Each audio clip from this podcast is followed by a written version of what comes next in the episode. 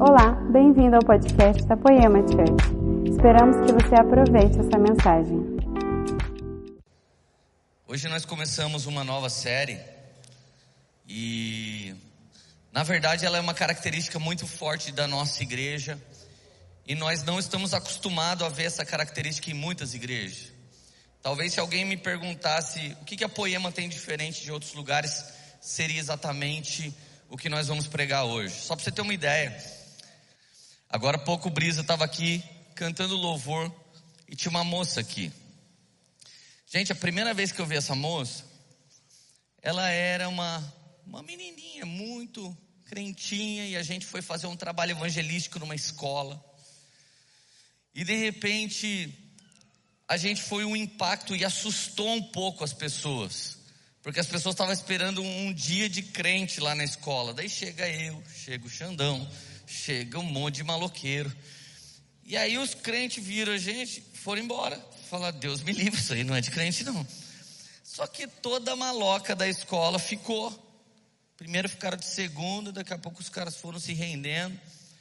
Mas no final, a diretora da escola estava lá na frente se rendendo a Jesus. Parece que a gente não teve muito êxito naquela escola, mas a diretora estava lá entregando a vida dela para Jesus. E ela se converteu a Cristo, ela ficou na Poema vários anos, hoje ela faz parte de outro ministério aqui na cidade. Mas essa moça que estava aqui, ela, ela subiu e cantou. Só que ela era realmente uma pessoa de dentro da igreja. Ela era realmente, talvez, a característica dos crentes, que os crentes estavam esperando. Só que naquele dia a gente se tornou família espiritual. Naquele dia o destino dela foi despertado, e esses dias ela me contou toda a história dela, desde o que aconteceu aquele dia até hoje, na vida dela, na família dela, na casa dela. Mas na verdade, quem ela era? Ela era aquela mocinha que cantava o playback lá na igreja e fazia a obra de Deus. Então a igreja, gente, nem sempre ela é do mesmo jeito. Mas nós estávamos lá com o mesmo intuito, nós estávamos lá com o mesmo coração. E hoje eu vi ela louvando que eu chamei o Xandão, falei, Xandão, você lembra daquela moça? Ele falou, ah, não sei, cara. Falei, cara, ela que cantou com a gente aquele dia. E na verdade, ela nos chocou. Porque todos os crentes foram embora e só sobrou ela e a família dela. Eles eram bem legais mesmo. E ainda no final ela veio cantar com a gente e hoje a gente é uma só família, amém, irmãos? Então essa é uma grande característica da poema. Nós temos aqui um cara de boné, um cara tatuado, e às vezes ele está do lado de um cara de terno, de um cara de gravata. Um da paz, o outro da paz do Senhor, o outro da paz de Deus, Pai de Cristo, feliz sábado, shalom. Os caras falam, aí, o outro fala, putz grila. Então, tipo, cara, a verdade é que num ambiente família, as pessoas não são iguais. Elas não podem ser iguais. Por isso que nós não colocamos ah, um, um tipo de viver para a mulher aqui, ou um tipo de viver para o homem. Isso são usos e costumes. Então nós acreditamos que cada um pode respeitar a medida de fé que eles têm com o Senhor. Isso fez de nós uma família. Foi assim que diversas pessoas que viviam condição de pecado tinham coragem de entrar aqui sem ser julgado. Algumas vezes nós vimos lá no início, lá atrás, quando as pessoas tinham medo de sair do armário, a gente viu várias pessoas chegar aqui, um casal de namorada, um casal de namorado, e o Senhor simplesmente foi fazendo a obra na vida deles. Então, de verdade, a nossa luta sempre foi manter um ambiente de família espiritual. Os problemas que nós já tivemos aqui sempre foram, sim, com religiosos hipócritas. Eu me lembro que um dia um cara falou para mim: Cara, será que você não pode falar para as meninas vir com mais roupa aqui na igreja? Aí eu botei a mão no olho dele e falei: Que os olhos deles estejam fixos no céu e no Senhor e não nas moças que vêm aqui. Porque de verdade, se você atinge uma maturidade espiritual, você tem que entender que existem mulheres que ainda não entenderam isso, o Espírito Santo não convenceu o coração delas de determinadas coisas. E porque ele não convenceu, você vai pecar, seja você maduro na fé. Então, na verdade, aqui nós ensinamos a pessoa a cuidar da própria vida e não encher o saco da vida dos outros também. Isso é ser uma família espiritual, amém? Você está feliz ainda?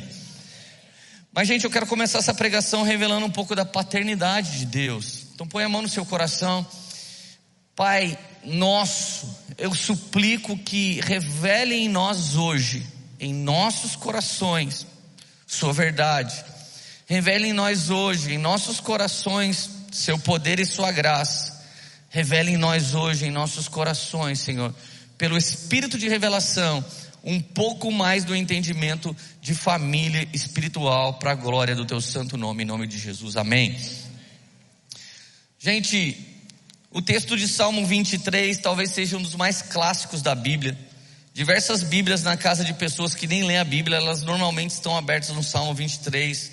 E algumas dessas folhas estão até amarelas, porque estão abertas lá por anos. Talvez a avó abriu e o filho levou a Bíblia para casa dele. E você passa lá, tem lá um altarzinho e tem uma Bíblia. E normalmente ela está aberta no Salmo 23. A Bíblia diz assim: O Senhor é meu pastor e nada me faltará.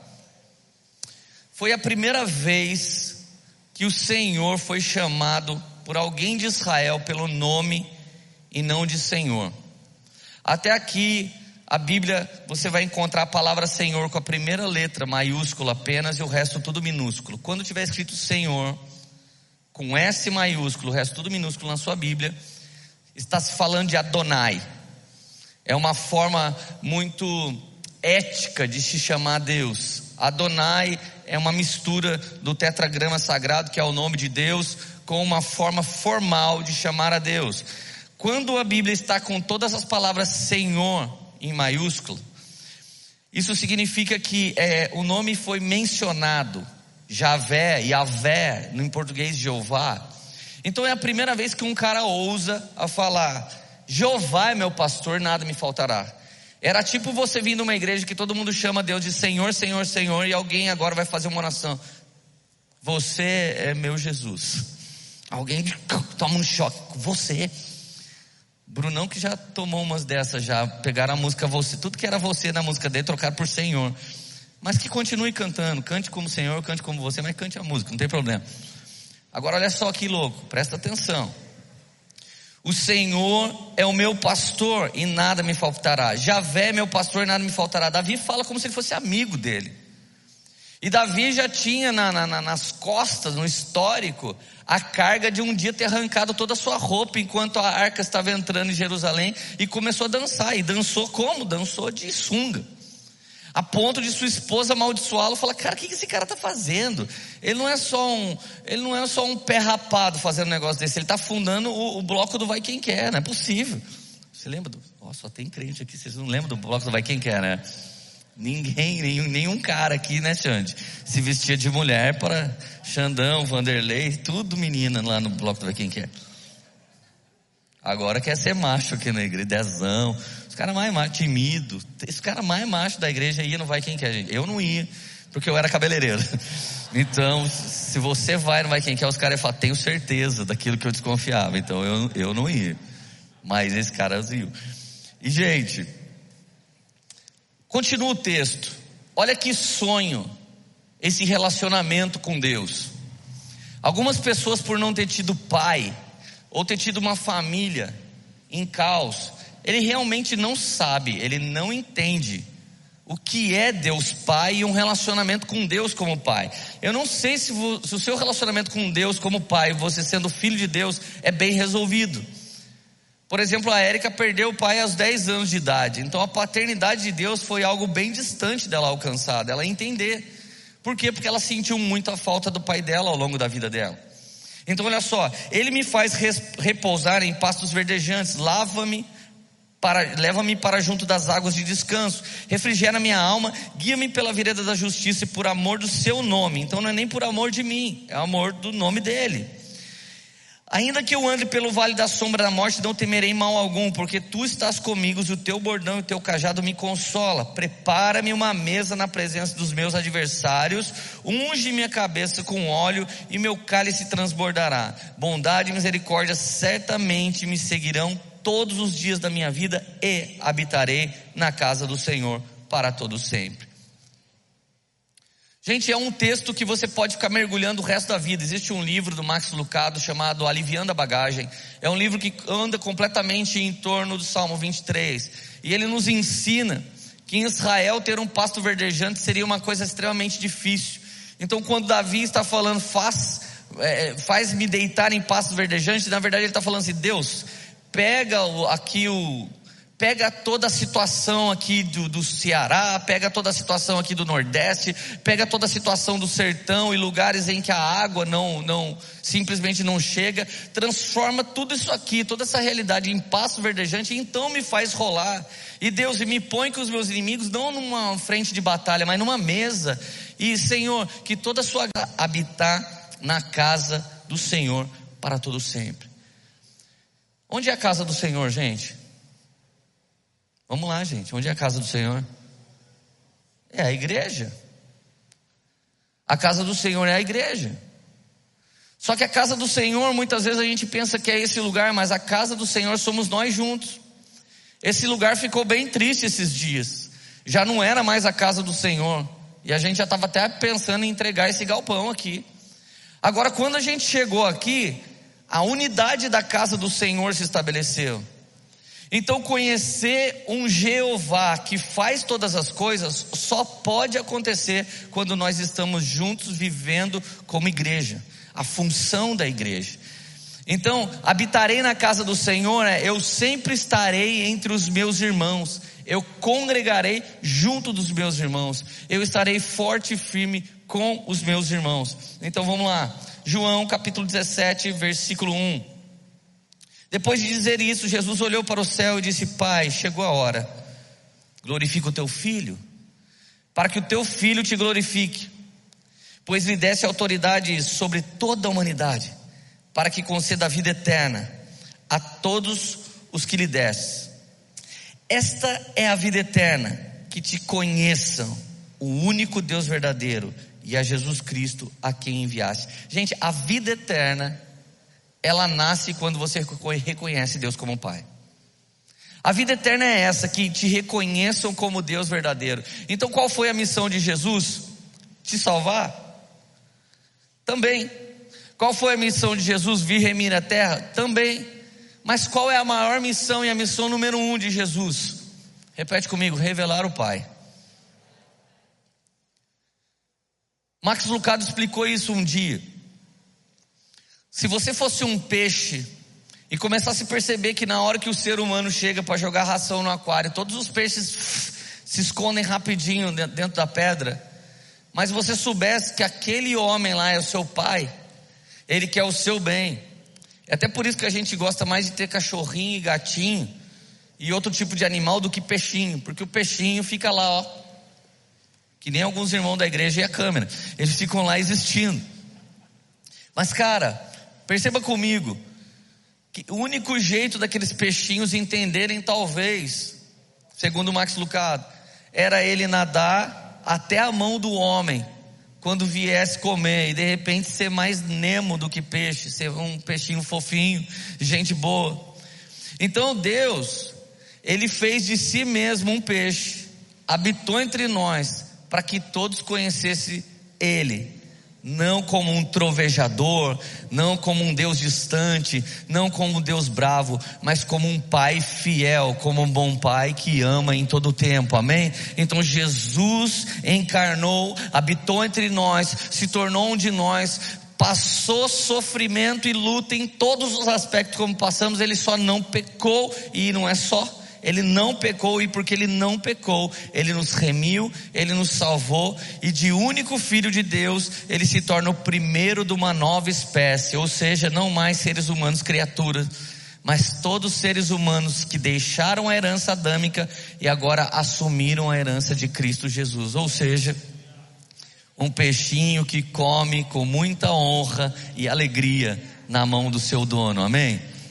Então, adoração, um dos significados de adoração é como um cão que lambe a mão do dono. Por isso que ser um peixinho seria muito difícil se a gente continuar se distanciando. Por isso que ser como a câmera, ser como um peixe e nunca responder às coisas de Deus demonstra que não estamos adorando. E adoração não é só erguer a mão e glorificar. Adoração é tudo que fazemos para a glória de Deus com Deus no centro. Amém? E esta é a vida eterna, que todos te conheçam como verdadeiro de Deus, Está feliz ainda? Só que estava incompleto o Salmo 23. me faz deitar em verdes pastos, me faz permanecer na sua presença, ainda que eu ande por vale da sombra da morte, eu não terei mal algum. Isso ainda era vago. Precisávamos de um nível maior, era como se o nível da religião judaica fosse elementar, agora temos um relacionamento com Deus. O segundo nível, Davi nos leva a uma ousadia, mas o terceiro nível é Jesus transpirando sangue, dizendo: Abba, Pai se for possível, afasta de mim esse cálice, mas seja feita a sua vontade. Quando Jesus usa a palavra aba, cara, um baiano entenderia o que é aba, mas não um religioso, porque o baiano chama o pai de paim. E quando ele chama de paim, para o resto do Brasil, é meio diferente. Em alguns lugares sofre até preconceito. Que painho, cara? É pai. Tem lugar que você falou papai, alguém fala que você não é macho, cara. Papai é pai. Então existe todo um conceito cultural por trás da forma que você trata seu pai.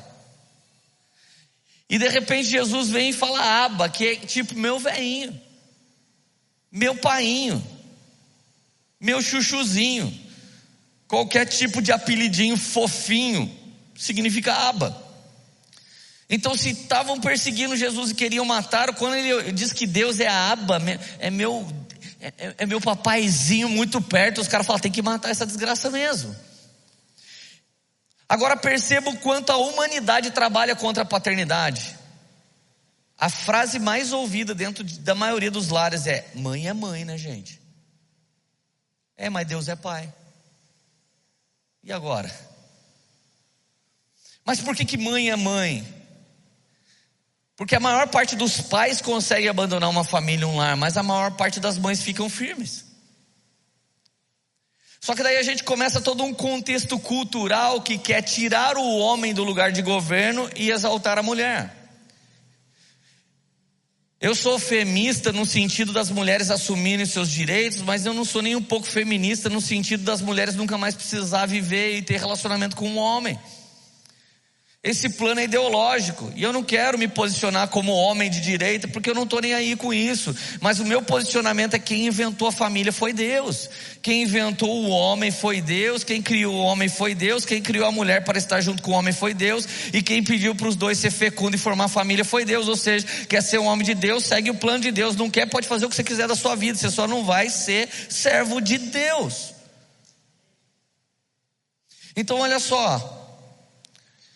Existe toda uma desconstrução.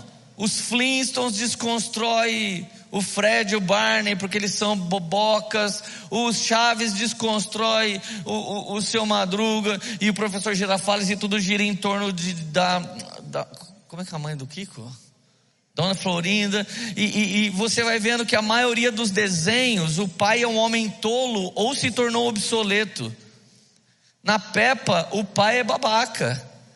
Em toda a maioria dos desenhos, as mulheres são, sabe, empoderadas de uma maneira exacerbada. E pelo amor de Deus, eu não sou machista, vocês reconhecem isso. Talvez alguém que está vendo pela internet pela primeira vez não vai conseguir reconhecer a nossa história com mulheres, mas de verdade, tudo isso não tem a ver com o homem que eu sou e, e os irmãos aqui são, mas tudo isso tem a ver com desconstruir a paternidade de Deus. Hoje o Estado está se tornando um pai. O cunho socialista é que o Estado te dá coisas para viver. Então, enquanto a gente vê aqui no Brasil o Estado tentando prover tudo para as pessoas, a gente ouvia Ronald Reagan falando que que o melhor investimento que você faz em pessoas é gerar empregos, porque as pessoas deveriam governar suas vidas e seus lares do jeito que elas quiserem. Mas quando você tira das pessoas o direito de trabalhar, quando você tira o, das pessoas o direito de produzir, o, o Estado vira paternalista. E esse é o Estado que vai fazer uma manobra socialista para o povo e nós vamos se tornar mais do mesmo de tudo que já aconteceu em Cuba, Venezuela, etc. e outros lugares. A verdade é que o Estado devia administrar os nossos recursos, não querer ser nosso pai. Então nisso nascem igrejas iguais ao Estado, igrejas paternalistas, aonde você pedir, precisa pedir para o seu pastor, você pode casar com alguém ou não pode, você pode atravessar a rua ou não pode, se ele te abençoa para ir para a praia ou não abençoa, se ele abençoa seu carro ou não abençoa. Ô gente, eu não estou nem aí, eu não abençoo nada. Se Deus não abençoou a sua vida, você pode querer que eu abençoe quantas vezes você quiser, que Deus não vai abençoar. Eu preciso te ensinar como Jesus a ter o seu próprio relacionamento pessoal com Deus, a ser filho de Deus. E tem gente que gosta mais de ser filho do Leandro Barreto do que de Deus. Porque se eu encontrar o Leo, alguma coisa vai acontecer. Vai, você vai se decepcionar, porque você vai ver minha natureza humana e você vai falar: nossa, queria, queria conhecer ele, mas que droga. Então, vamos lá, João capítulo 1, versículo 12. Mas a todos quanto receberam, deu-lhes o poder de serem feitos filhos de Deus, aos que creram em seu nome, aos quais não nasceram de sangue, nem da vontade da carne, nem da vontade do homem, mas da vontade de Deus. Presta atenção. Aquele ritual costumeiro evangélico, quem quer aceitar Jesus, para mim ele é um tanto confuso. Primeiro, que João 15 garante que não é você que aceita Jesus, mas é Jesus que te aceita. Segunda coisa, não é você que escolhe Jesus, mas é Jesus que te escolhe. Vocês não escolheram a mim, mas eu os escolhi para ir e dar frutos e frutos que permaneçam. Então a verdade é que você tem que fazer uma pergunta. O dia que alguém fala, quer aceitar Jesus? Você tem que fazer uma pergunta: será que Jesus quer me aceitar? E a resposta é muito boa. Enquanto você estiver vivo, enquanto você tiver fôlego de vida, Jesus está atrás de você para te aceitar. Enquanto você existir, Jesus está atrás de você para te receber. Agora, o que você precisava entender, eu gosto muito da festa, cara, que é típica da Lagoinha. Quando as pessoas vêm se render a Jesus no final de uma celebração lá em Niterói, lá na Barra da Tijuca, uh, lá, lá, em Orlando, já colam os staff com os rojões assim, de, de, de daquelas, aqueles brilhantes lá e já fica todo mundo atrás. A igreja do amor, então, gente, é, é, é, é o maior evento da igreja da Talita e do Arthur Pereira. Parece que é Copa do Mundo. Quando uma pessoa ergue a mão para aceitar Jesus, todo mundo levanta que nem um estádio. Cara, é impressionante aquilo. E essa celebração, essa explosão desses rojõezinhos indoor, isso tudo tem a ver com esse versículo. Todos quanto receberam, deu-lhes o poder de se tornar filho de Deus. Cara, deixa eu te falar. Quando você entende que Jesus é seu Senhor, entende que Ele é seu Salvador, e você fala: Senhor, me perdoa, eu não quero mais viver na droga, eu não quero mais viver na prostituição, eu não quero mais viver no erro, eu não quero mais viver no pecado, eu não quero mais ser corintiano, brincadeira. Eu, eu quero, mas eu quero o Senhor. Então a Bíblia diz que no mundo espiritual explode uma bomba atômica e demônios que tentaram travar a sua vida de uma bastardia, tentaram travar a sua vida do abandono, tentaram travar a sua vida acerca, eh, tipo, de não ter herança, de não ter um pai, todo tipo de orfandade explode no mundo espiritual e você instantaneamente se torna filho de Deus. Agora me parece que alguns de nós não têm agido como filho de Deus. O Samuel, meu filho, ele vai entrando embaixo da cadeira, a cadeira vai cair, eu pego a cadeira no ar. Ele vai enfiar o dedo na tomada, eu puxo a mãozinha dele da tomada. Mas ele vai curtindo, ele vai brincando, o elevador está aberto, ele entra. Imagina se alguém chama o elevador, ele vai embora. Eu pulo correndo, enfio o braço no elevador. Tipo, às vezes você não age como Samuel. Se você acabou de se converter, cara, com perdão de expressão, você vai fazer várias cagadas, velho. Você está entendendo? Você vai fazer várias fitas erradas. Gente, eu lembro do Timido chegando no GC. Olha como a gente é família espiritual. Posso contar, Timido? Timido chegou no GC do Tomás com uma vela maior que essa. E não era de maconha, era uma vela de oração. Ele chegou no, no GC. Aí o Tomás olhou, a galera do GC olhou, ele aí trouxe para nós rezar. Olha o tamanho do cara, vai no GC do menor cara da igreja, Tomaizinho e o Timido. Quando o Timido chegou, os caras falaram, mano, é o Golias. E, e, daí o Davizinho pegou a vela dele e falou, mano, deixa aqui, daqui a pouco eu não rezo, senta aí, pá, começaram a bater um papo. Ele chegou assim. Gente, um dia chegou pessoa num culto e daqui a pouco ela veio para frente aqui e começou isqueiro, papelote de maconha, papelote de cocaína. Eu queria ofertar a Deus. Falei, amém, oferta. Vou falar pro cara que isso é oferta, gente. Falei, oferta, Deus, oferta. O que, que, que ele está ofertando?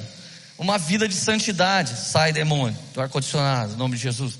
Gente, olha aqui, é só um ar-condicionado. Então o que, que acontece? É tão bonito ver essa explosão de alguém se tornar filho. No mundo espiritual, ele tem a mesma herança que você, mas no comportamento ele ainda não ganhou, ele é uma criança. Amém? Você está entendendo? Ele é uma criança. E a criança não sabe exatamente o que fazer. Só que a Radassa, gente, já virou um líder de GC. Radassa, vai dar um banho no Samuel. Daí ela, ai mãe, eu não sou pai dele.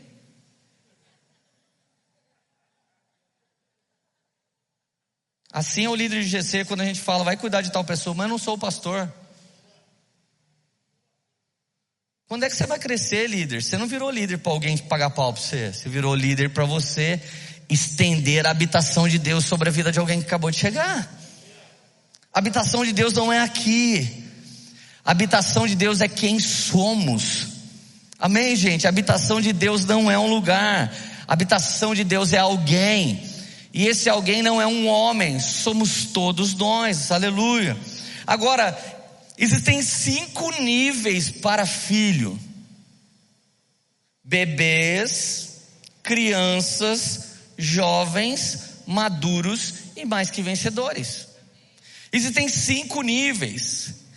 E a maior dificuldade que você passa na igreja é entender qual o seu nível e suportar os níveis mais baixos.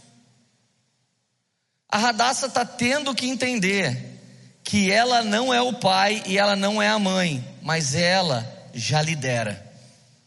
E o que nós estamos fazendo para a Radassa com o irmãozinho tem a ver com a maternidade dela, tem, tem a ver com o casamento dela, tem a ver com o futuro bem sucedido dela. Agora, se ela tem um iPhone como pai, o que, que você acha que ela vira?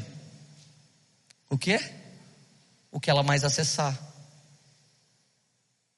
Então você entende hoje que quando a paternidade da minha casa é desconstruída, a de Deus é anulada e o seu filho vira um produto e não mais um fruto? Então, filhos rebeldes, filhos distantes, filhos ativistas, filhos do Satanás, filhos de uma égua, tudo isso aí é produto da sua casa. Outro dia eu vi um pai falando assim: é inadmissível esse filho falar comigo. Gente, a minha única vontade era dar um murro na cara dele. Pá! Wins. Pá! Desgraçado. Maldiçoou o garoto a vida inteira. Foi um exemplo de um boca aberta a vida toda. E agora, este menino não me honra. Cara, a única vez que a Lília não quis me honrar, deu um tapão nela, acabou. Tive que chamar a atenção da minha filha. Ela tinha 15 anos de idade. Ela não estava obedecendo, ela nunca nos deu trabalho, mas ela teve uma crise desse tempo. Não estava obedecendo, não estava fazendo o que era importante para a mãe, para o pai, para a família. Mas Leandro, onde você aprendeu isso? Eu exorto e repreendo todos aqueles que eu amo. Se Deus está te repreendendo, é porque Ele te ama. Se Ele já se soltou para o seu bel prazer, significa que Ele te entregou para o pecado. Então, se você às vezes se sente frustrado porque Deus está travando uma coisa, é Deus Pai te repreendendo, te repreendendo, te exortando, te resetando para você voltar para o caminho que é dele. Então a Lili olhou para mim e disse: Eu não vou fazer, eu não quero saber. Eu falei: Lili, não tem mais jeito vou ter que te dar um castigo. E não funcionava castigo. Fica sem TV, nem reclamava. Fica sem não sei o que, não reclamava. Mas a coisa que ela mais gosta é de caminhar com a avó dela, que criou. Que criou ela desde pequena. Então disse: Você vai ficar sem visitar sua avó. Cara, um demônio entrou na menina. Ela falou assim: Quando você era um drogado, desgraçado, era minha avó que cuidava de mim. Só que presta atenção: drogado desgraçado é o meu passado. E a Bíblia diz que ele foi lançado no mar do esquecimento. Quando ela falou isso, eu já emendei um tal. Ela, que é isso? Falei, Jesus já esqueceu meu passado, só tem uma pessoa que lembra. E se ele lembrou através da sua boca, agora o papai vai fazer exorcismo em você, o diabo vai ter que sair de você. Gente, foi a única repreensão. Mas só repreende e exorta aquele que ama. O Estado não educa seu filho, nem os psicólogos progressistas. Você toma cuidado do seu filho se tornar uma desgraça.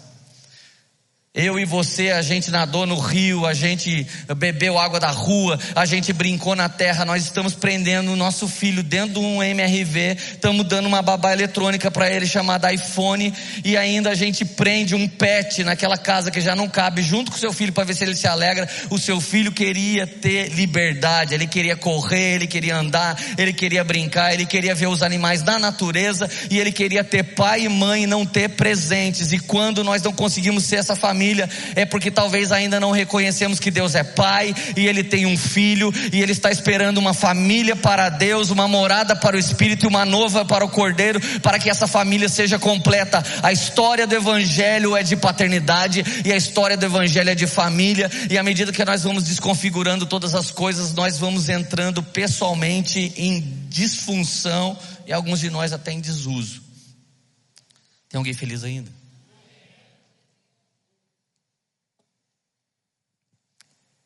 Então olha só. Romanos 8, versículo 1, fala do processo de adoção bíblico. Deixa eu te falar para você guardar uma coisa no seu coração.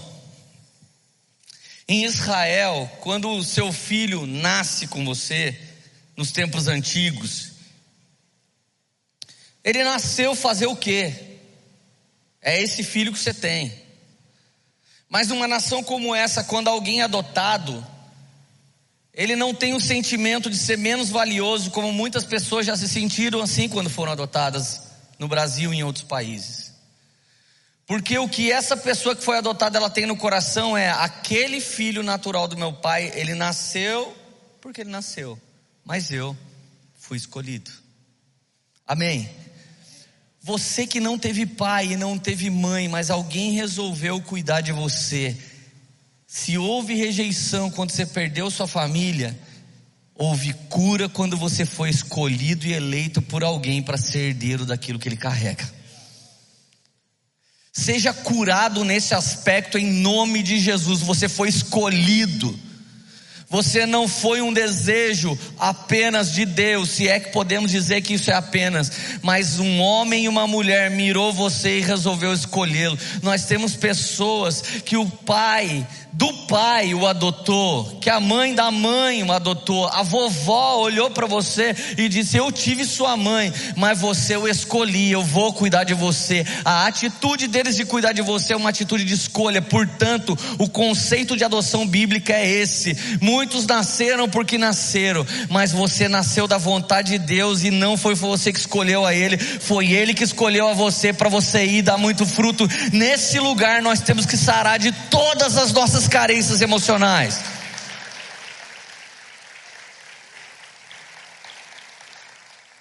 Portanto, versículo 1 do Romanos 8. Agora não há condenação para aqueles que estão em Cristo Jesus, porque por meio de Cristo Jesus, a lei do Espírito de vida me libertou da lei do pecado e da morte. Para você que acha que o crente não vive mais debaixo da lei, o crente vive debaixo da lei do Espírito. Antes ele vivia debaixo da lei de Moisés, mas agora ele vive debaixo da lei do Espírito. O próprio Espírito ministra dentro do seu espírito o que viver, o que não viver, o que fazer, o que não fazer, o que entender, o que não entender. Portanto, aquilo que a lei for incapaz por estar enfraquecida pela carne, Deus fez enviando o seu próprio filho semelhante ao homem pecador como oferta pelo pecado.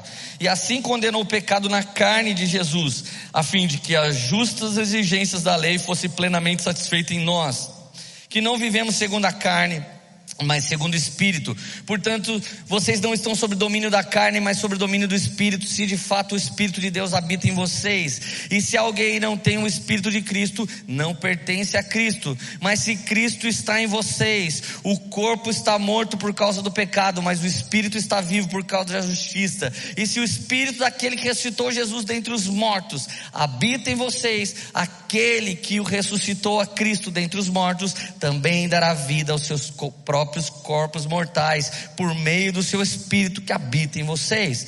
Por, pois vocês não receberam um espírito que os escravize novamente para temerem, mas um espírito que os adota como filhos, por meio do qual clamamos Abba. O espírito testifica ao nosso espírito que somos filhos. Se somos filhos, então somos herdeiros. Se somos herdeiros, somos co-herdeiros com Cristo. Se de fato participamos de todos os sofrimentos, também participaremos da sua glória. Jesus, quando chamou Aba de papaizinho, ele estava sinalizando para mim e para você: pode gritar para o papai que o papai vai te ouvir. Ele estava sinalizando para você.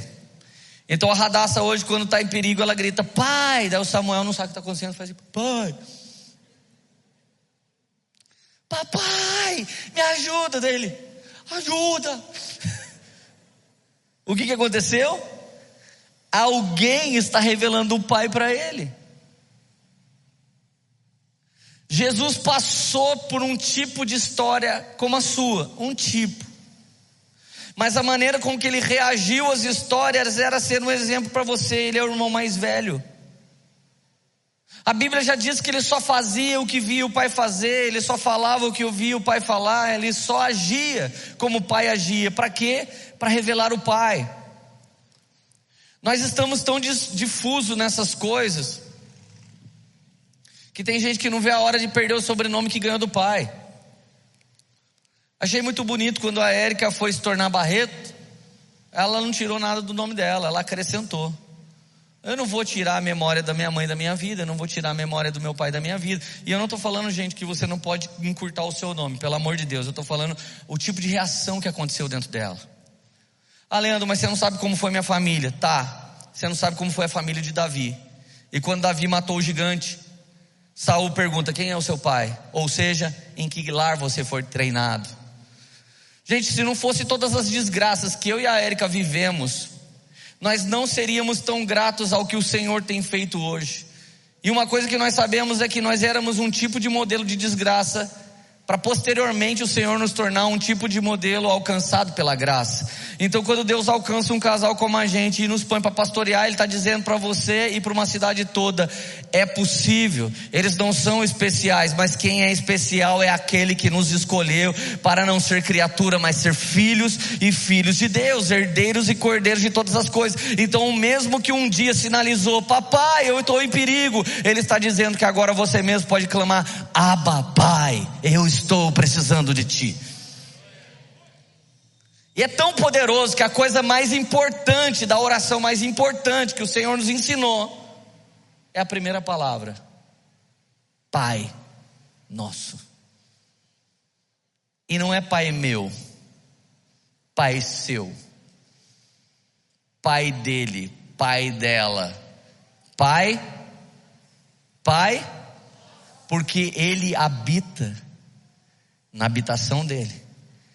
E ele está te atraindo para viver na habitação dele.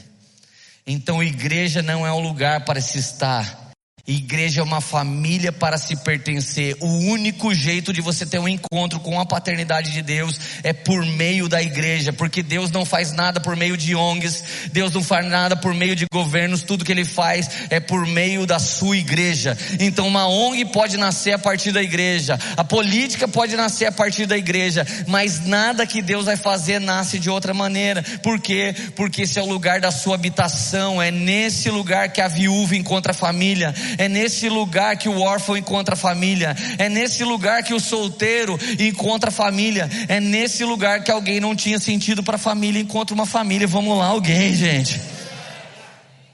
Isso é paternidade. Agora eu já vi pastor falando assim: eu não gosto que ninguém me chame de pai. Eu também não, gente. Não sou pai de ninguém, só da Radassa ali e o Samuel, graças a Deus. Então algumas pessoas têm problema com a paternidade espiritual, por quê? Porque começa a chamar o pastor de pai, ou tem que pedir a benção para ele para fazer tudo.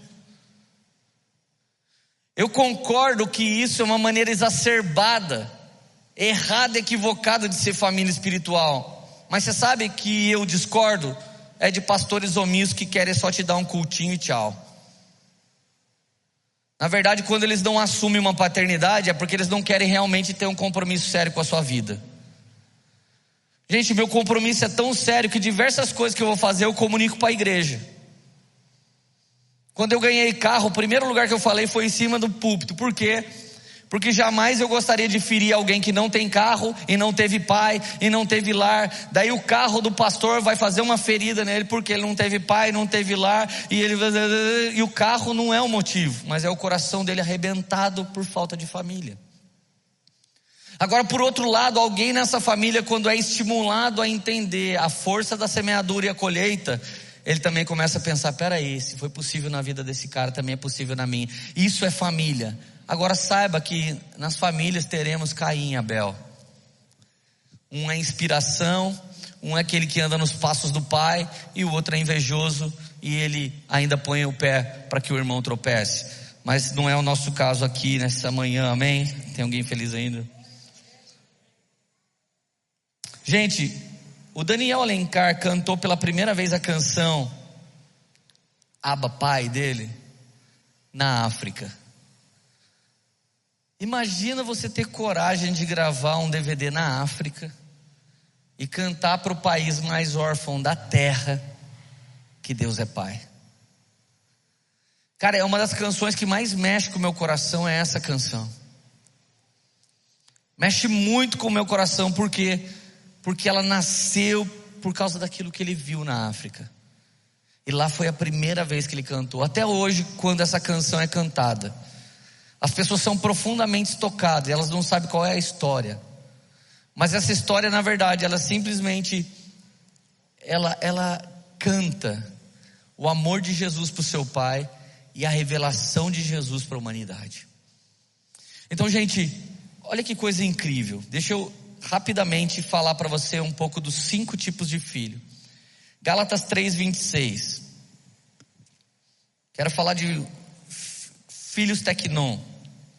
Todavia vocês são filhos de Deus mediante a fé em Jesus Cristo. Pois os que em Cristo foram batizados, de Cristo se revestiram. Não há judeu, grego, escravo ou livre, homem ou mulher, pois todos são um em Cristo Jesus. E se vocês são de Cristo, são descendentes de Abraão e herdeiros segundo a promessa. Digo, porém, que enquanto o herdeiro é menor de idade, nada ele se difere de escravos, embora seja dono de tudo. No entanto, ele está sujeito a guardiões e administradores até o tempo determinado por seu pai Aba. Assim também nós, quando éramos menores, estávamos escravizados aos princípios elementares do mundo. Mas quando chegou a plenitude dos tempos, Deus enviou o seu filho, nascido de mulher, nascido debaixo da lei, a fim de redimir os que estavam sob a lei, para que recebêssemos a adoção de filhos. E porque vocês são filhos, Deus enviou o Espírito do seu Filho ao coração de vocês. E ele clama, Abba Pai. Assim você já não é mais escravo, mas filho. E por ser filho, Deus também te tornou herdeiro. Presta atenção. O Filho de Jesus salva você na cruz do Calvário. Quando ele morre e vai embora, Deus envia o Espírito do seu Filho para habitar em nós. Por que, que você tem que buscar o Espírito Santo? Você deveria buscar o batismo com o Espírito Santo, porque esse Espírito habitando em você é a única garantia de que você é filho e é a única pessoa que pode te fazer sentir filho. Se você não se sente muito filho de Deus, deixa eu te fazer, te falar uma coisa, talvez a habitação do Espírito Santo não esteja plena em você.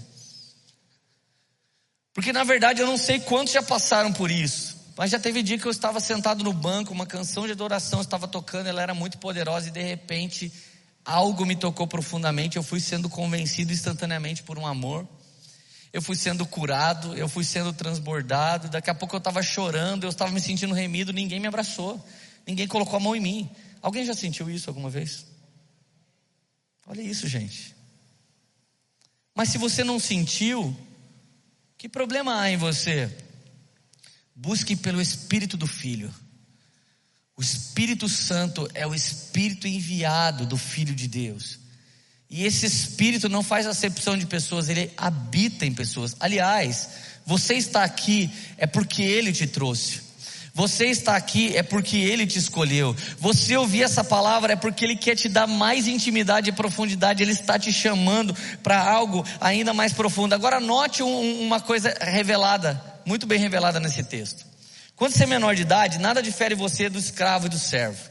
Porque você não sabe quem você é, você não sabe que poder você tem, você não sabe o que você pode fazer. Agora olha só, quando eu era filhinho, quando você aceita Jesus explode no mundo espiritual o poder de ser filho, a palavra grega é teknon, que significa o quê? Bebê Samuel. Mas o filho que foi entregue para você ser salvo na cruz do Calvário, essa palavra filho não é teknon. Essa palavra grega é ruios. E a palavra ruios significa filho maduro. Então, entre um filho Samuel e um filho maduro, existem cinco níveis de filhos espirituais. Por que, que nós temos um GC, um grupo de crescimento? Porque você acabou de se render a Jesus e a gente está querendo ser uma radaça na vida do Samuel. A gente está querendo falar para você como é que anda com o pai, como é que ora, como é que busca. Alguns querem ir embora do GC porque falam: Ah, mas eu comecei a namorar, a galera do GC me apavorou. São seus irmãos mais velhos cuidando de você. Eles estão querendo falar, cara, cuidado, talvez não seja o tempo. Tem cara que acabou de largar as drogas, ele consegue um emprego de entregar pizza de noite. Cara, você pode ter todos os empregos do mundo, mas todas as noites está tendo uma celebração, está tendo um culto, uma reunião, um discipulado. Você devia trabalhar outro horário. Talvez Deus abrir a porta nessa área para você agora, não seja Deus Todo-Poderoso, mas seja outro Senhor. E isso pode estar tá te tirando. Então, às vezes, coisas boas e lícitas pode te tirar da sua herança. A coisa mais importante antes de coisas boas e lícitas é entender a sua herança, quem você é e a paternidade de Deus sobre a sua vida. Agora, todo mundo precisa de um líder de GC? Todo Samuel, sim. Toda Radacinha também. Ela já está ajudando Samuel, mas ela não faz tudo certo. Mas daqui a pouco acontece como foi comigo e com a Érica. Tivemos filhos aos 17 anos. Talvez você é um jovem. Você não tem estatura para estar casado, fazendo certas coisas, mas Deus já está te levantando para liderar alguém. Quantos aqui foi um tipo de Gideão? Você, em vez de ganhar destino do seu pai e da sua mãe, conheceu a paternidade de Deus primeiro e começou a dar destino para o seu pai e para sua mãe no Senhor. Quantos aqui não vivem essa realidade? Então eu não estou falando de idade biológica, eu estou falando de respostas diante do Senhor. Agora olha só, para que Deus possa te entregar de uma maneira apostólica, como o filho Jesus foi entregue à morte, você tem que ser maduro na fé. Você não pode mais retroceder. Então entenda que existe um momento da vida, você necessita de um discipulador, mas por exemplo, eu estou no momento da vida que um único discipulador ele me confinaria num lugar. Se eu tivesse um único discipulador hoje, Mark Schubert, que é meu pastor, quando chegasse na hora de falar de problema de casamento, eu sempre ia estar limitado, porque eu, Mark, não é casado. Quando eu vou conversar com o Mark de gestão de ministérios, ele vai dar uma palavra um pouco limitada para mim. Por quê? Porque ele não faz gestão do ministério tão grande quanto o nosso. Então eu poderia ficar frustrado e por resto da vida ficar ouvindo a voz dele em uma área. Agora eu sei o que ele é. O Mark não é um cara que me ajuda no casamento, nem o cara que me ajuda na igreja. O Mark é o cara que me ajuda a ouvir a voz de Deus. É isso que Deus levantou ele para ser. Mas agora eu faço parte do quê? De uma igreja, sim ou não? Ela é um lugar? Ela é um lugar? O que, que ela é? Ela é a congregação dos santos. E na congregação dos santos tem cara que manja mais de investimento do que eu, então ele me discipula nos investimentos. Na congregação dos santos tem cara que é advogado, então quando eu tiver alguma questão com justiça, eu procuro aquele irmão que é advogado. Na congregação dos santos tem alguém que já teve cinco filhos e ele já adotou algumas crianças. E quando eu tenho problema de paternidade e de liderar minha família, eu sento com aquele casal e falo com aquele casal: quem é que nos confinou a ouvir de um único homem, de uma única mulher, se temos toda uma congregação de homens experimentados, cheios de instrução, cheias de vitória, cheias de testemunho? Então você é tão especial que você não pode ter relacionamento com uma única pessoa, mas com várias pessoas pessoas, porque cada uma delas vai te puxar para um lugar. Agora, o discipulador elementar é aquele que te ensina nos primeiros passos. Eu já vi gente na igreja, ah, cara, eu queria tomar um café com tal pessoa. Não, o líder dele não deixa. Isso aí não é paternidade. Isso é paternalismo. Quando eu lidero as pessoas com esse tipo de rigidez e pressão, eu não estou tornando eles livres. Eu livrei eles da droga do mundo e enfiei eles numa droga de religião. Então não há liberdade alguma, mas para aqueles que estão em Cristo Jesus há uma grande liberdade. Agora vamos lá. Primeiro nível de filho. 1 Pedro 2:2. Como crianças recém-nascidas, deseje de coração o leite espiritual puro, para que por meio dele cresça para a salvação. Bebê bebe leite. Essa pregação aqui contém muitos fundamentos, mas na hora que eu vou falar o ensino sobre se tornar filho de Deus, é leite. Gente, quem não sabia ainda que quando você se rende a Jesus, você se torna filho, nem o direito você bebeu. O leite começa a ensinar a doutrina da imposição de mãos. O leite começa a ensinar por que orar. O leite começa a ensinar para que serve o jejum. O leite pede para você, leia João depois Lucas, Marcos e Mateus, e leia umas quatro vezes nessa sequência, então você vai conhecer mais a Jesus. E não, então depois você lê as cartas de Paulo mais Hebreus, e faça isso por umas quatro vezes. Então depois você vai para Salmos, Provérbios, Eclesiastes. Sabe o que você vai fazer assim? Você vai pegar um caminho muito claro para ler a Bíblia. Isso é leite. Isso é leite. E bebê precisa de leite. Agora, quantas vezes você viu alguém aceitar Jesus, ele virou para trás a igreja, uau, daí no outro dia alguém, não pode escutar a música do mundo, não pode ver essa tatuagem, tira essa roupa, você não é vagabunda, você é música do mundo, não é assim que se fala. Daí o cara fala, nossa senhora, só se for a sua senhora, não foi a minha, porque aqui é só o Senhor Jesus. Olha que inferno que virou a vida do cara. Imagina eu fazer uma feijoada, abrir a boca de Samuel, come de acho.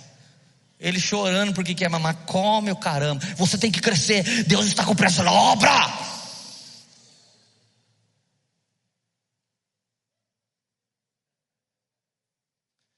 Então tem alguém falando puta merda perto de você ainda, você está escandalizado com o quê? Você pensa puta merda e não fala puta merda.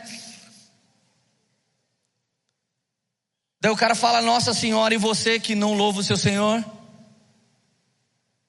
Você entende o tamanho da hipocrisia religiosa? E há, tem, e há gente que se choca com coisas que eu falo aqui em cima, coisas que eles falam no cotidiano e pensam todo dia. Você entende o tamanho da hipocrisia, a falta de ambiente, de paternidade, de família espiritual que se estabelece? Gente, eu lembro da época dos testemunhos lindos que alguém fala: Posso dar um testemunho? Batizou. Gente, um dia eu batizei um cara. Diego Xavier, eu acabei de batizar, ele saiu todo feliz. Primeiro que ele batizou sem roupa, quase que nem Davi, foi só de shortinho. Os crentes de túnica no mesmo rio olhando para minha cara assim, eu fiz assim. Aí ele saiu, cara, sem nenhum cigarro. Puta glória a Deus, velho. Batizei. Gente, eu desmoralizado, velho. Foi aquele dia que a minha aliança com aqueles irmãos que me emprestaram o rio acabou. O Leandro não é pastor de igreja, aquilo é uma seita. Agora, esse Diego, só ele ganhou pelo menos 100 pessoas para Jesus que hoje são pastores na Poema, são líderes na Poema, são homens de Deus na Poema e ele também é um homem transformado. Então, a paciência com o bebê não é para quem quer ser solteiro a vida inteira. Vida single não é uma vida espiritual. O pai não é seu, o pai é nosso. Então você tem que ter paciência com as crianças porque eles querem leitinho. Aí no meio disso teve gente que ficou feliz aqui, tá vendo? Ninguém tem paciência comigo. Eu preciso de fralda, pastor. Eu preciso de fralda ainda, eu sou um bebê. Por que você precisa de fralda? Porque eu ando adubando e andando. É isso que eu sou, pastor. Então deixa eu ler 1 Coríntios 3 para você. Irmãos, eu não pude falar com vocês como pessoas espirituais, mas como pessoas carnais, como crianças em Cristo. Deles leite, não alimento sólido, pois vocês não estavam em condições de recebê-lo. De fato, vocês ainda não estão em condições, porque ainda são carnais. Porque visto que há inveja e divisão entre vocês, não estão sendo carnais e agindo como mundanos, Pois quando alguém diz eu sou de Paulo, eu sou de Apolo, não estão sendo mundanos, ou seja, gente, teve gente que saiu do nosso louvor, sabe por quê? Você não levou eu para viajar. Foi embora do louvor. Desviou. Vocês nunca levaram eu para viajar. Eles nunca deveriam ter cantado no louvor. Não deu para conversar com eles como pessoas espirituais, mas como crianças. Tem gente que quer ser birrento para sempre, tem gente que quer ser infantil aos 40 anos. A falta de paternidade, de ambiente espiritual, deixou alguns homens de 40 anos sem autoridade para se casar. E ao mesmo tempo deixou mulheres tão exigentes que elas estão de olho nos homens casados, achando que vão achar algum solteiro pronto. Um solteiro nunca está pronto. Um homem só fica pronto junto de uma mulher e uma mulher só fica pronto junto de um homem. É por isso que parece que alguns homens casados são incríveis. Foi aquela mulher dele que fez ele ser assim. É por isso que algumas mulheres casadas parecem ser incríveis. É porque foi o marido dela que fez ela ser assim. Essa é a sinergia e o poder de Deus na família espiritual. Tem mulher solteira, você está solteira há cinco anos, porque isso é um problema seu. A sua exigência, o seu dedo aponta para casado e não para solteiro. Solteiros são moleques perto de homens casados. Eles são. Existem coisas que não acontecem quando você não se torna. Então essas pessoas que já deveriam ser líder de alguém, elas ainda querem mamar. Gente, esse ano nós perdemos líderes antigos. Sabe qual foi a fala na hora de sair da poema? Eu preciso ir para uma igreja onde eu vou ser cuidado. Você é cuidado enquanto você é bebê, você é cuidado enquanto você é criança, mas quando você amadurece, larga a mão de ser bunda mole e começa a cuidar de pessoas, porque existe uma nação inteira de órfãos e bastardos espirituais que estão precisando de discipulado, que estão precisando de oração, que estão precisando de cuidar. Ah, ninguém cuidou de mim, eu vou embora dessa igreja. Então você vai achar a massagem church. Vem aqui que a gente faz massagem.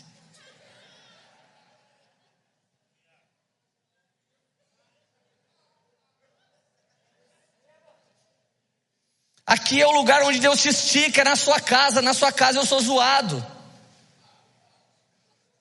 Gente, eu chego na minha casa, o Léo Barreto me zoa. Eu chego na minha casa, o Lucas Barreto me zoa. Daí a Larissa fica meio com dó, vai lá e me dá um abraço. Essa é a realidade da família Barreto, filho.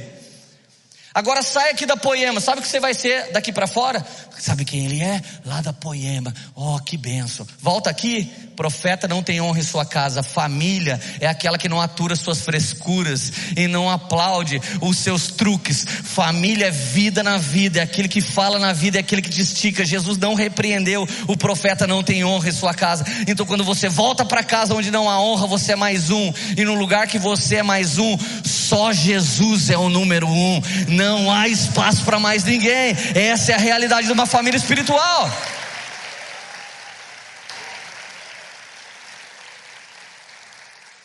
Hebreus capítulo 5, versículo 12. Embora a essa altura já devessem ser mestres, vocês ainda precisam de alguém que lhes ensine novamente os princípios elementares da palavra de Deus.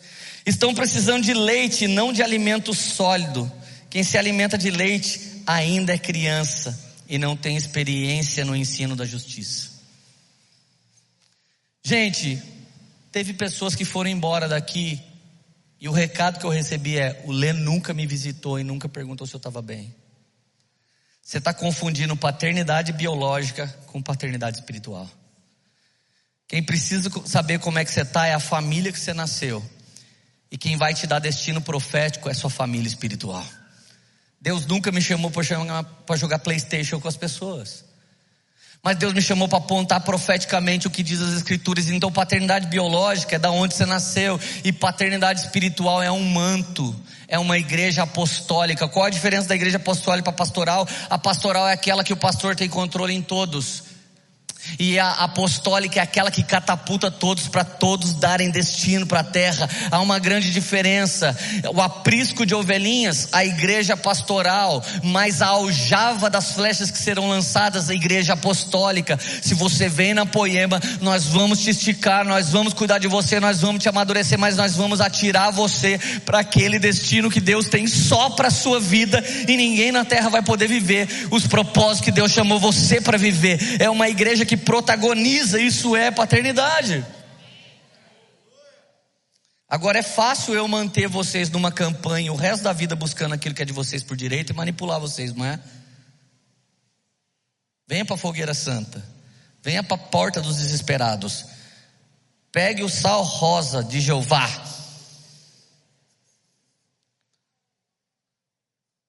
Vocês queriam isso? Vocês queriam o crente que fala contra a água benta católica e traz a água ungida de Israel? Tá de sacanagem, né, velho? Aonde que isso é evangelho, gente? Então você fica dizendo, se você fizer a campanha por tantas semanas, Deus vai restaurar sua família. Ei, a minha Bíblia não diz isso. Ela fala: crê no Senhor Jesus e será salvo tu e a tua casa. Campanha não é para ter algo, campanha é para ter alguém. As minhas orações é para ter mais desse alguém. O meu jejum é para ter mais desse alguém. As minhas pesquisas nas Escrituras é para ter mais desse alguém. E esse alguém é o Espírito de Jesus habitando em mim. Vamos lá, igreja. Você não é dependente de manipuladores religiosos. Você é livre pela paternidade de Abba Pai. Aleluia.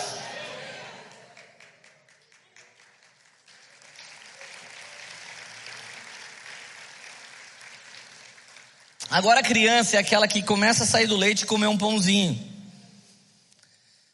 Samuel acorda, devocional três palavrinhas. Radassa acorda, ela senta no três palavrinhas. Radassa, vai ler uns capítulos da Bíblia. Ah, estou vendo três palavrinhas. Radassa, aquele leitinho é pro Samu. Você já tem que começar a comer um pãozinho. Porque criança não vive só de leite. Criança começa a comer pão. Então a Radassa tem a própria Bíblia dela e ela começa a pesquisar, e ela começa a anotar num planner, e ela vai escrevendo as coisas que Deus tem falado com ela. Segundo nível. Terceiro nível, jovens. Os jovens espirituais, gente, eles se parecem com os maduros, mas eles ainda são jovens. Você já viu quando você tem um jovem lá na sua casa? Ele é adolescentão. Ele chega na cozinha de manhã assim: Bom dia, mãe. Manja quando tá trocando de voz? Ô tio, você pode me levar lá no shopping? Eles andam com os braços, os braços crescem primeiro, então eles. Parece o João Paulino e Maria Angu, lembra do, do folclore? A criança fica, pai, quero isso, quero de novo, de novo, de novo, de novo. O adolescente fica lá assim. Eles deitam com as costas no sofá, colocam o celular no olho assim. Parece que eles morreram. Na infância, as sinapses vão criando várias vias neurais, vários choques que vão passando por várias avenidas no cérebro. Quando chega na adolescência, as avenidas que não foram usadas na pré-adolescência e na infância, elas, elas precisam se apagar. No momento que todo adolescente ele está bugado, ele está apagando várias vias neurais que não serão mais usadas. Então, de repente, quando vai chegando a maior idade, ele pega aquelas vias neurais que ele manteve na adolescência, agora estou falando de ciência que ele manteve na adolescência e aquilo se tornarão grandes avenidas para eles resolverem seus problemas, suas coisas e aquilo da destino. Então, tudo que foi liberado profeticamente no discipulado agora vai ser uma vida real ou não. Então, o adolescente que viu o pai brigando com a mãe, que era criança, que viu o caos na família e ninguém honrava a Deus, ele vai crescer agora e ele vai ser malandro, e ele vai ser zoeiro. Mas alguém que cresceu, por exemplo, eu nunca formei minha filha Lilian para ser pastora, eu nunca formei ela para ficar o resto da vida com Jesus, eu nunca fiz isso. Mas nós criamos um ambiente genuíno, verdadeiro, profético. Eu me lembro de um dia que ela me viu tendo um pânico nos Estados Unidos, quando eu estava no burnout, ela já namorava o Gu. Os dois pularam na frente e começaram a orar por mim e pela Érica. Aquilo que eles viram a gente fazer uma vida toda, agora eles retribuíram sobre nós. Então esses jovens quando querem ter ministério, gente, o que tem de ministério de jovem hoje no Brasil não está escrito. E é uma negligência atrás da outra, porque por causa da oscilação. Ele às vezes quer voltar a ser criança, mas às vezes ele quer ser maduro. Jovem é alguém que tem que estar tá muito bem inserido numa família espiritual. Porque quando um jovem dá uma escapada do ministério e pega uma mina e dá uns beijos, a gente pega, chama ele, cara, ou você escolhe alguém para você se casar, não vai ficar na pegação, mano. Agora imagina, ele tem um YouTube com 3 milhões de pessoas sendo discipuladas por ele e fica na pegação com as menininhas. Você acha mesmo que Jesus ia liberar um ministério que fica caindo, levantando, levantando e caindo? Não.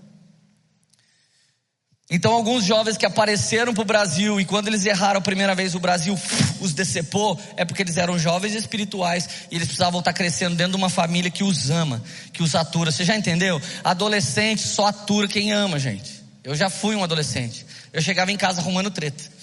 Por quê? Porque eu queria que a minha mãe falasse, vá para o inferno. Eu ia usar droga, com a consciência limpa.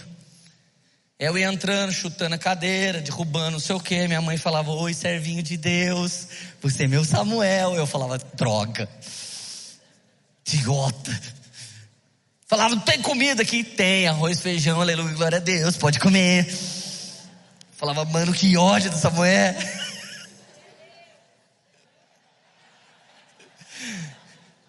Mano, a minha mãe acabava com a minha vida. Mano, pensa que mico, um dia minha banda de ó. Era assim, heavy metal. Minha banda de heavy metal foi me chamar. Vamos lá cantar. E a gente ia cantar um monte de coisa do Satanás.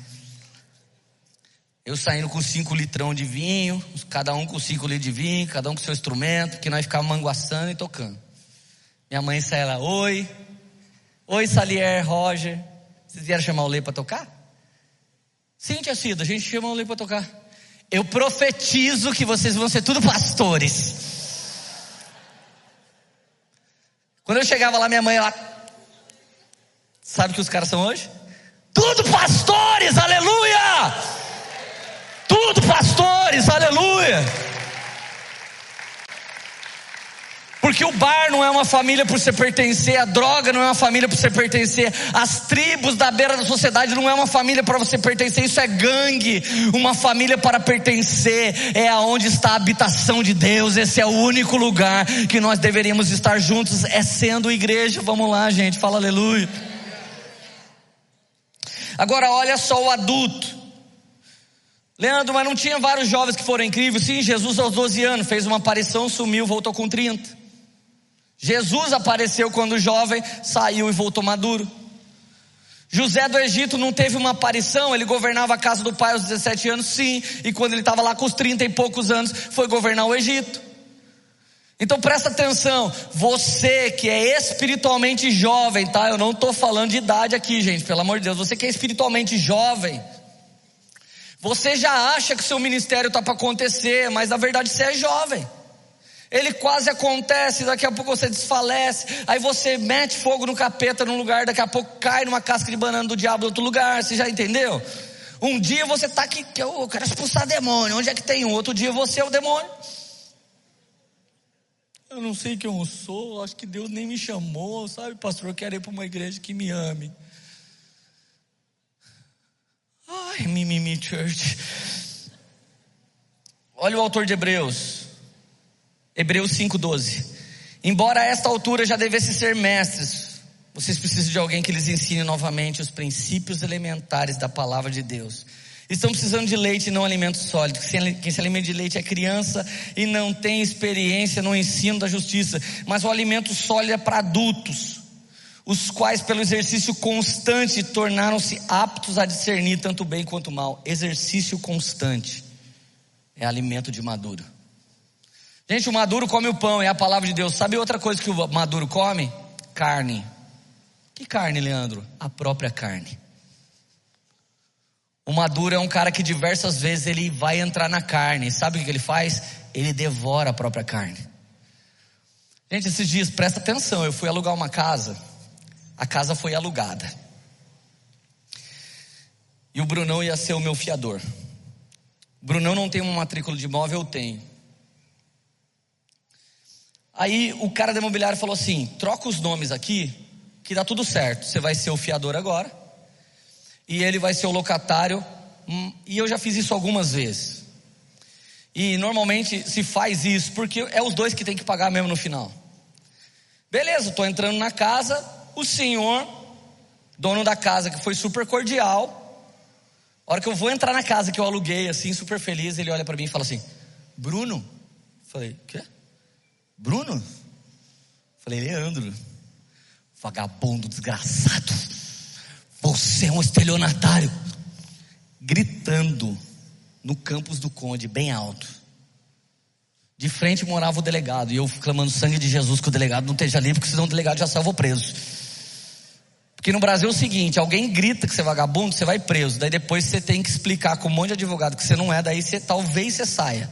Agora o vagabundo normalmente é solto, está ligado, né? Essa foi a minha alma que falou e não a palavra de Deus, tá bom, gente? Como a gente é família, eu sei que vocês me perdoam, mas a minha alma saiu para fora aqui. Puxei o L de volta para dentro de mim aqui e tá tudo bem. L de Leandro, gente.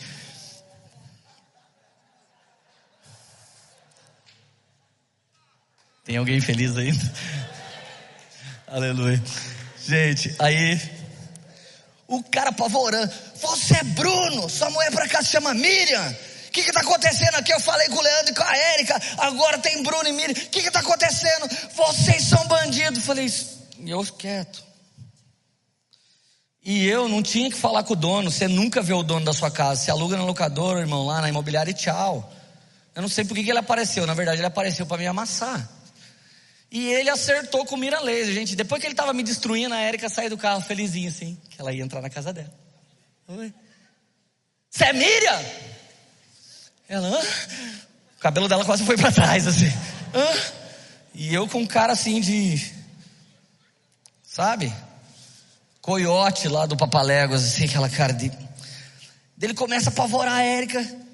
Daí no final ele começa a falar assim: Eu não sei porque eu estou falando isso, eu não sei porque eu estou fazendo isso, eu não faço assim com as pessoas. Eu falei: Meu Deus, o que está acontecendo aqui? Daí no final ele ficou super calmo falou assim: Érica, muda seu nome para junto da Miriam e do Bruno, que vocês têm matrícula, e o Leandro fica como locatário, tá tudo bem, tá? Gente, por que eu não respondi nada e não arregalei o olho, não dei uma peitada nele? Eu falei: Cara, você está pensando, você está falando com quem? Ou quando a minha mulher chegou, por que eu não falei, cara? Eu vou dar um murro na sua cara se você falar assim com a minha mulher. Sabe por que eu não fiz isso? Porque um dia ele vai entrar aqui e ele vai descobrir por que, que nós não respondemos. Porque o maduro não devora a carne dos outros, ele devora a sua própria carne para que Jesus seja exaltado.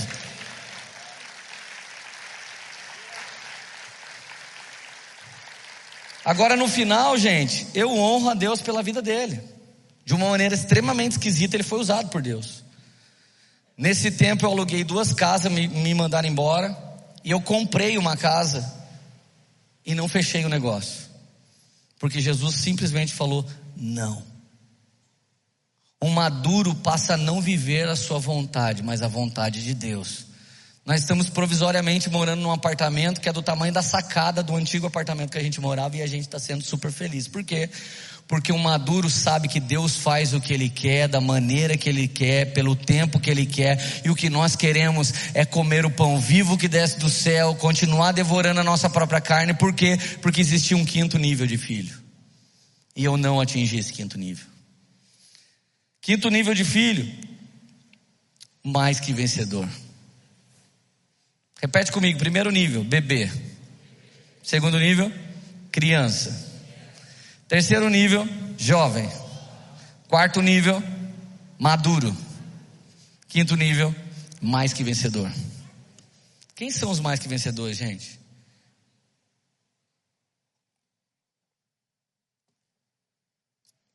Apocalipse 21, versículo 7.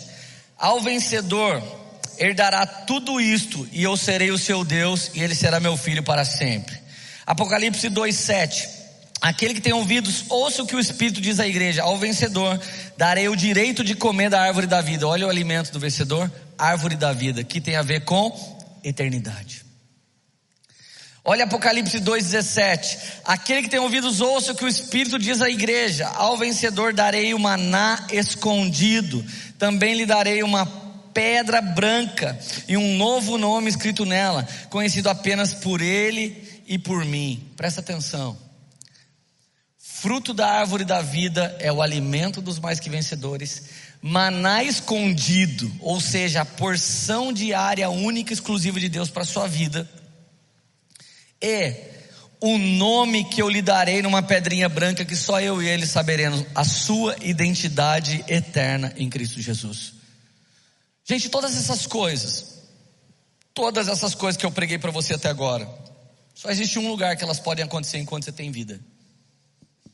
E esse lugar, infelizmente, ele está gravado na nossa mente, presta atenção, como um lugar mas na verdade é o congregar. Salmo 68, versículo 5. A Bíblia diz assim: Pai dos órfãos e juiz das viúvas, é Deus em sua santa morada. É Deus aonde? Onde é a santa morada agora? Nós. Onde será sua santa morada? Todos nós com Ele na Jerusalém Celestial.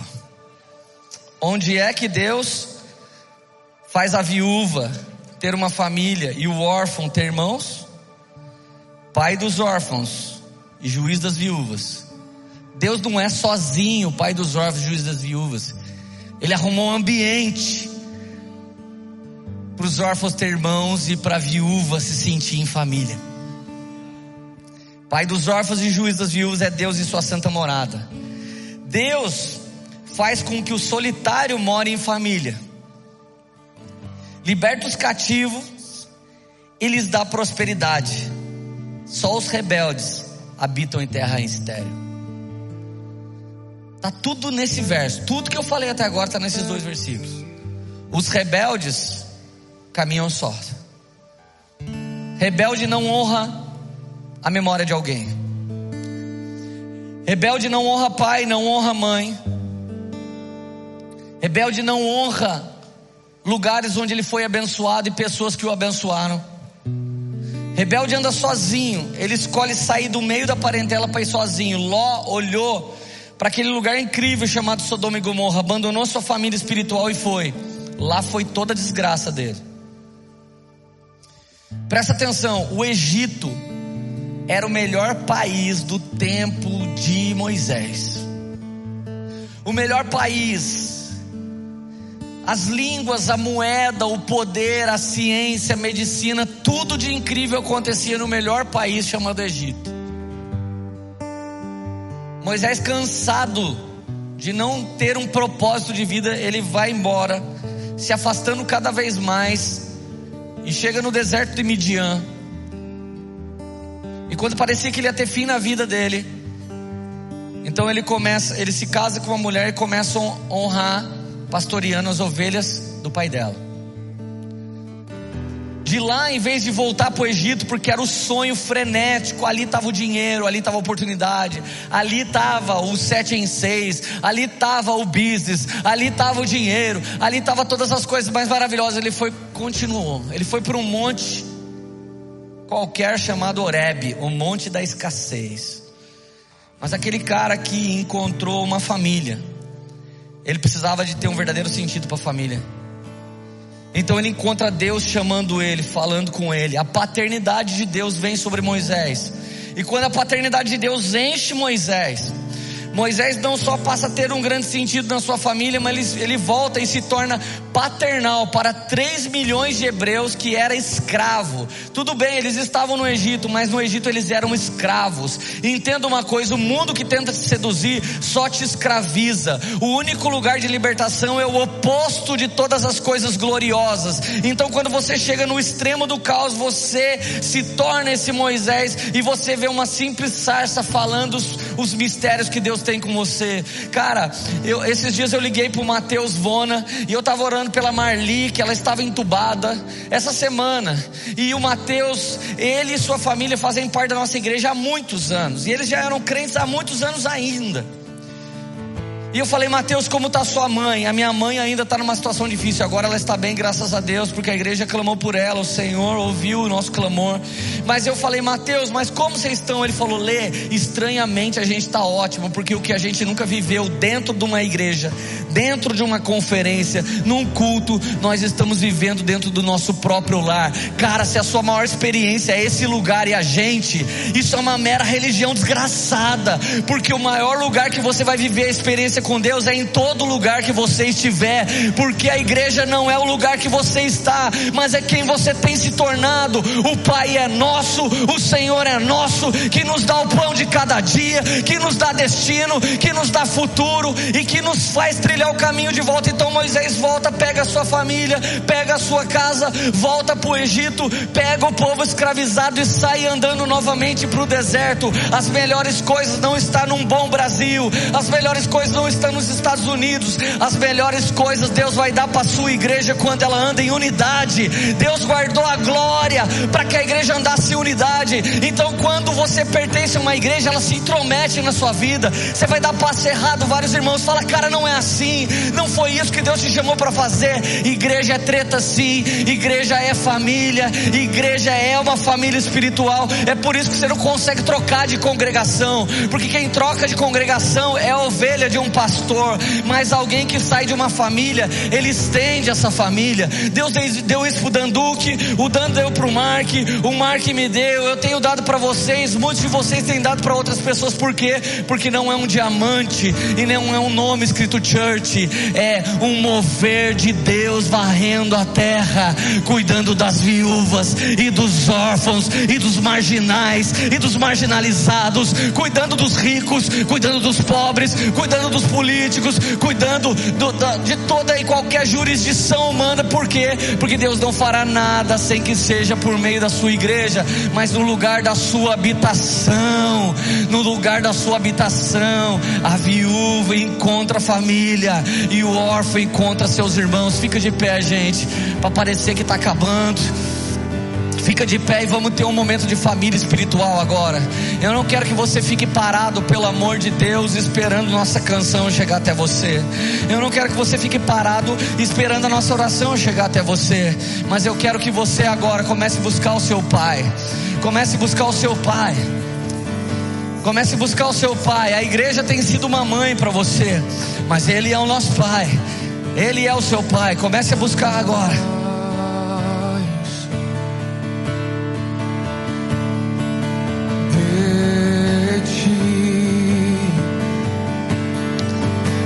Aumente o volume do seu espírito. Começa a declarar mais de Deus. Comece a declarar mais do Senhor Deus Todo-Poderoso e menos de nós. Quanto menos de nós, mais seremos um corpo necessitando dele. Menos de mim e menos de mim Vamos lá, igreja.